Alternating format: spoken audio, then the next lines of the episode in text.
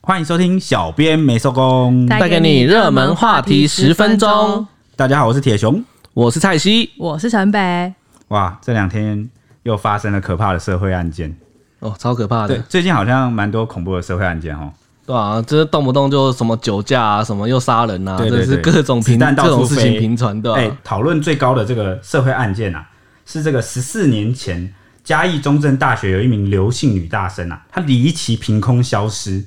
那当时呢，跟她同班的这个阮姓学霸男友啊，是高度嫌疑人。结果呢，警方因为苦无证据啊，就让这个案件就变成悬案，到现在十四年都没有侦破。哎、就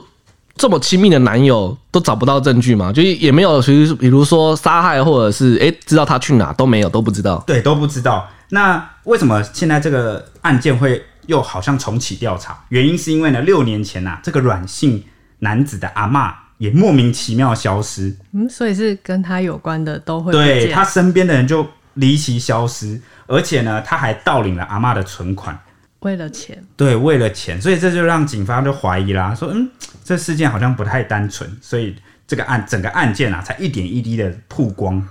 呃，事情是这样，所以因为检警四日大动作，带了十多个人到阮南家搜证，外传就是说有在他的家里面找到不明骨骸，所以他们见就是认定这个阮南他有很大的罪嫌，依照杀害直系亲属的这个罪，将他申请羁押禁见。再来就是因为这两起失踪案嘛，那个女学生还有她的阿嬷矛头都指向阮南，就我他哦就是几乎就跟他有关系这样，对，就是他就是最重要的关系人。然后接下来还有亲友出来爆料说，其实阮南这个小朋这个小朋友，不 不对，是在啊，对在他还是小朋友的时候，就是个性就有点古怪啊，就是他甚至把捡从外面捡回来家里的流浪猫肢解，哦，就是他其实从小就有暴力倾向这样子。他现在已经十几，哎、他现在几岁？现嗯在三十七了，三37了已经三十七或三十六，啊已经这么大了，就是哇啃老啃这么多年，然后就小时候又有肢解猫的这哦嗯个，难怪会被怀疑。那他做了那么多事情，那远景上门的时候，他他是不是很差？没有。我跟你讲，我觉得我看这个新闻超毛骨悚然，就是因为当时呢，这个软性嫌犯他在电梯中啊，听到警方宣告说要执行搜索的时候，哦我哦就说我要搜你家，对对对对，他就露出诡异的浅浅一笑。看啊，他这是犯罪型人格、 啊。哎， 我的我做的事情终于被发现哎了。不能未审先 判，我们就怀疑嘛。哦但是怀疑我是说，不管你是有嫌疑还是没嫌疑的，不管是清白也好，或不是清白也好，正常而言不是呃，比如说我是清白的，我听到警方说要搜索，我要么就是说来啊，我就没做哦啊，然后什么就是解释真嘛金真。金不怕火炼，你就或来是搜。很生气说你哎干嘛警警 对警察怎么可以乱冤枉我？那另外一种反应可能就是心虚嘛，因为如果万一自己真的有做，然后可能就会沉默不语啊，或欲盖弥彰。可能会解释说，哎、不要进来这样子。对对对对，但他这个反应就是更怪了跟跟常人的正常的情况好像不太符合。对，那这个事情其实要回到十四年前来讲，就是呢，这个阮男跟刘姓女友其实是人人称羡的班队，但是这个阮姓男子呢，他就是沉迷于电玩，对于未来没有规划，好像还一路打算就是要啃老度过人生，他啊啃老，他是家里很富有啊，怎么让他啃老？这也没有哎、没有，他其实不是家里很，我不知道他这样算不算富有，就是因为他其实算隔代教养，因为是他好像是爸妈离开或不在的关系，是阿公阿妈担负起这个教育，嗯哦，他隔代教养，对对阿阿对公阿妈，哈、嗯，对，就哦是照顾他和他妹妹的这个责任。好像他阿公是退伍的军官，嗯，对哦，就是有每个退休人有有一会对啦退退休俸，有一笔存款就对了、啊哦，难怪他这样打算啃老，可是他们对就对对没有想过他阿公万一过世的时候怎么办？啊，就有遗产吧，我也不知道。但这个正常而言，女生真的年代一定是会觉得很担心啊，或很不满，所以就哦对是啊情侣俩其实吵过蛮多次架。后来刘姓女友就突然某一天就突然离奇失踪，啊，吵架吵一吵就失踪了，对，很奇怪。然后警方调阅监视器，就发现呢，刘姓女友她消失前曾经坐上这个阮男的机车要返回学校，那就后来这就是她最后一次身影，就被拍到最后的身影就长这样。哦，后来就再也找不到人消失了就对消失了。警方当然当时就高度怀疑阮姓男子嘛，就觉得嗯，你是跟他就是呃接触最亲密，而且最后又拍到你骑车载他，但是最后因为证据不足，所以案件到现在都还没有一个解答，真相算是石沉大海。就都还是不知道刘姓女子，就是那个女大生到底对，那个女大生现在在哪里就不知道。就在刘姓女大生失踪之后啊，啊，她的爸爸为了女儿的失踪非常焦急，曾经天天到那个宿舍、学校去守候，说啊，拜托女儿赶快出现。可是始终一直等不到了，然后就接下来苦寻，至今十四年一直没有结果。但其实他们后来找不到女儿的时候，他们也有去求神问卜啊，就觉得哦，那个神明拜托我的女儿到底还在不在好？像大家就是每次遇到这种都是真的找不到线索，都会去问神明，对不对？对，这其实就也是要有一个寄托啦，毕竟对啊心灵寄托，对啊，因为女儿不在这么久，真的会怀疑她到底发生了什么事。啊？神明怎么说？得到的结果都是，哎、女儿目前都还在人世。啊所以，神明这样讲啊、对神明，他们得到的结果都是这样，那所以他们才会有信心的，也不是说有信心啦，就是没有放弃，继续在那个嘉义啊、彰化大学那附近往返，一直去。寻找寻找就对女儿对、对有没有可能就是他被囚禁起来？哦，嗯，有可能他有可们能家人是这样相信的，对啊因为阿嬷有说，那个女大生的阿嬷有说，就是她的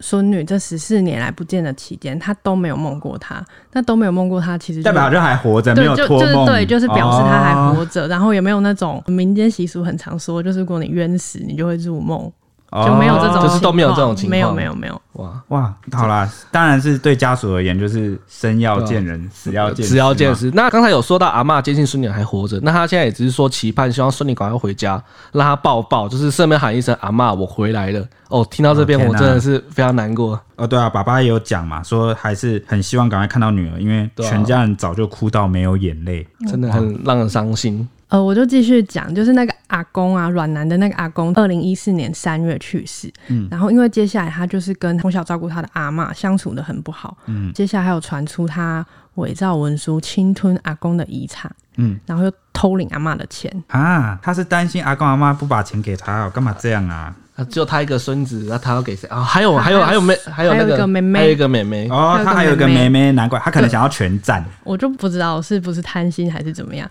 那隔了一年，二零一五年五月，因为阿公先过世，然后阿妈其实会定期去医院看医生。那在有一天从医院回来的途中就失踪了。啊？什么？真的很奇怪、欸，他身边的人一个接一个消失、欸，对，然后最奇怪的是，就是假设他是从小照顾他的阿妈，应该就是像阿妈像妈妈一样吧。对啊，所以他阿妈不见之后，妹妹就一直很着急，问他哥哥说：“就是你有没有找到阿妈啊？嗯就是我很担心他。但是哥哥就是不闻不问，然后表现的状况也不像真的是那种阿妈不见的那种感觉，就很冷静，就对，了。没有交集。然后妹妹还有跟他，还有跟哥哥说，就是你不要再一直丢阿妈的东西了。就是哦，就是阿嬷还没有找到，就是对就不是要你把他家里的东西 对，就反正他做的种种举措都很奇怪，然后接下来就是有因此被就是检警追问一些案情，可是他给的答案也都是避重就轻，就很诡异。那事件直到二零一七年之后，其实又发生了另外一件转机，就是妹妹发现她这个暖男哥哥啊，竟然软男哥哥， 是软不男是哥暖男啊呐、对，就发现他啊哥的双关哦，对，就发现他的哥哥啊，竟然拿阿嬷的名字还有他的名字去签了本票，签了本票就算了，还就前面加上他又发现了他前面把那些钱都盗领光了，他觉得哎、诶为什么你要这样做？那些钱有他的一部分然啊，后他有终于发现，他就去质问哥哥就对了。对对对，他终于发现了这件事情，然后去质问哥哥的过程中，结果反而被这个哥哥掐住脖子，然后殴打，哇甚至那个哥哥还拿电击棒攻击他，哇，拿电击棒攻击他，到底是有什么仇哇不恨是他啊？自己的亲妹吗？对啊，他怎么逃过一劫的？照这样感觉下去就要被杀人灭口对，了。后来那个妹妹是就直接跟哥哥就是扭打在一起，就双方就互相抓着不放，争吵声就引来了那个邻居的注意。只要他们上来来关心之后，哦那哥哥我才记罢得手。打的很激烈，那个对妹妹被打到那个鼻梁都骨折。啊哦所以是真的打。对，真的打，而且他还是扭打在一起，说好像一起滚下楼梯间。还好有发出的声响很大、不然可真的能哇又少一个人。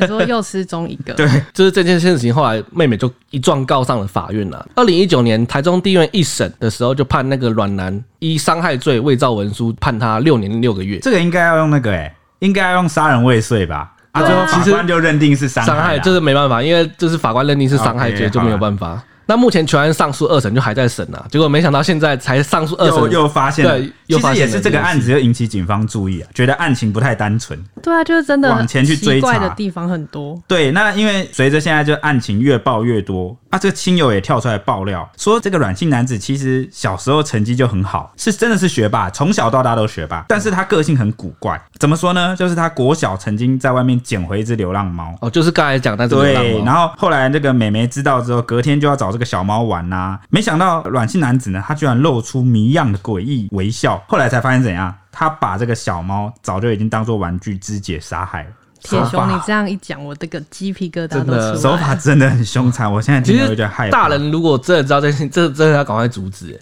不然那个小时候就放任这样的话，长大就、嗯、对，对啊他刚才有提到说，他跟阿妈， 因为隔代教养嘛，然后跟阿妈相处也不好，嗯多不好，我觉得大家应该很难想象哦。就是亲友也说啊，他曾经亲眼目睹这个软男呢，就是一直坐在电脑前面，阿妈煮了饭，他也不好好吃，他们也没有互动，阿妈就只能把饭都放在这个电脑旁边。两人住在一起就像陌生人，互动也不好，连他们彼此要沟通啊，阿妈都得透过在北部的妹妹再多转一层转达给哥哥。哇，这这也太夸张了真的吧？是住在一起吗？ 对啊，陌生人啊，你住在一个屋檐下，你讲话都不能直接沟通，好像就是两个世界的人一样。，对这个夸张的案情到底最后真相是怎么样？其实台中检方已经在查了，这边就是台中检方目前的调查进度，就是有找到关键的物证。当然，至于是否有找到外传的那个嗯外传的骨骸，哎但是检方目前是否认的。不过后续要怎么调查，就还是要看检方了。对对对，那今天的新闻就讲到这边啦，接下来就是由我们的天气小公主艾许丽来为我们播报天气。又是我。昨天天气很热，今天呢是梅雨季的第二波封面就要到啦。这一波是各专家都比较期待雨水的一次，因为这一波会徘徊的比较久。它大概今天的时候会到台湾的北部海面，下半天之后就会比较靠近北台湾的陆地。北台湾午后天气就会变得比较不稳定，尤其是山区就会出现午后阵雨的几率。对流发展之后呢，风向会往东北部跟东部扩展，然后到台北局部地区会有午后的短暂雷阵雨，而且这个午后降雨的时间比较长，有机会延续到晚上，所以北台湾的大家们要注意带伞，有可能会有比较大的雨势出现哦。但是呢，虽然这一波雨好像蛮大，可是各地的高温还是蛮高的，而且紫外线很强，大概到二十九到三十四度，三十四度非常热、 已经像夏天了，尤其是南部近山区或是河谷地区有三十六度以上高温发生的几率，感觉起来就是已经入夏了。预计这波到我们这一次的周末假期，北台湾都会一直有一些热对流产生的局部雷阵雨，而且各地的山区对流发展都会顺着这个风向往东边扩展。大台北地区这几天应该都会有雨。以上是今天的天气时间。谢谢 H 给我们带来专业的天气预报，还是很欢迎大家来追踪我们新办的 IG。请搜寻 ET 底线 Newsman，或者直接搜寻小编没收工，搜寻搜寻，然后 follow follow。订阅订阅让我们来好好跟你聊一聊。话题。谢谢那大家，我们下周一见啦！祝福大家有一个美好的周末，拜拜，拜拜。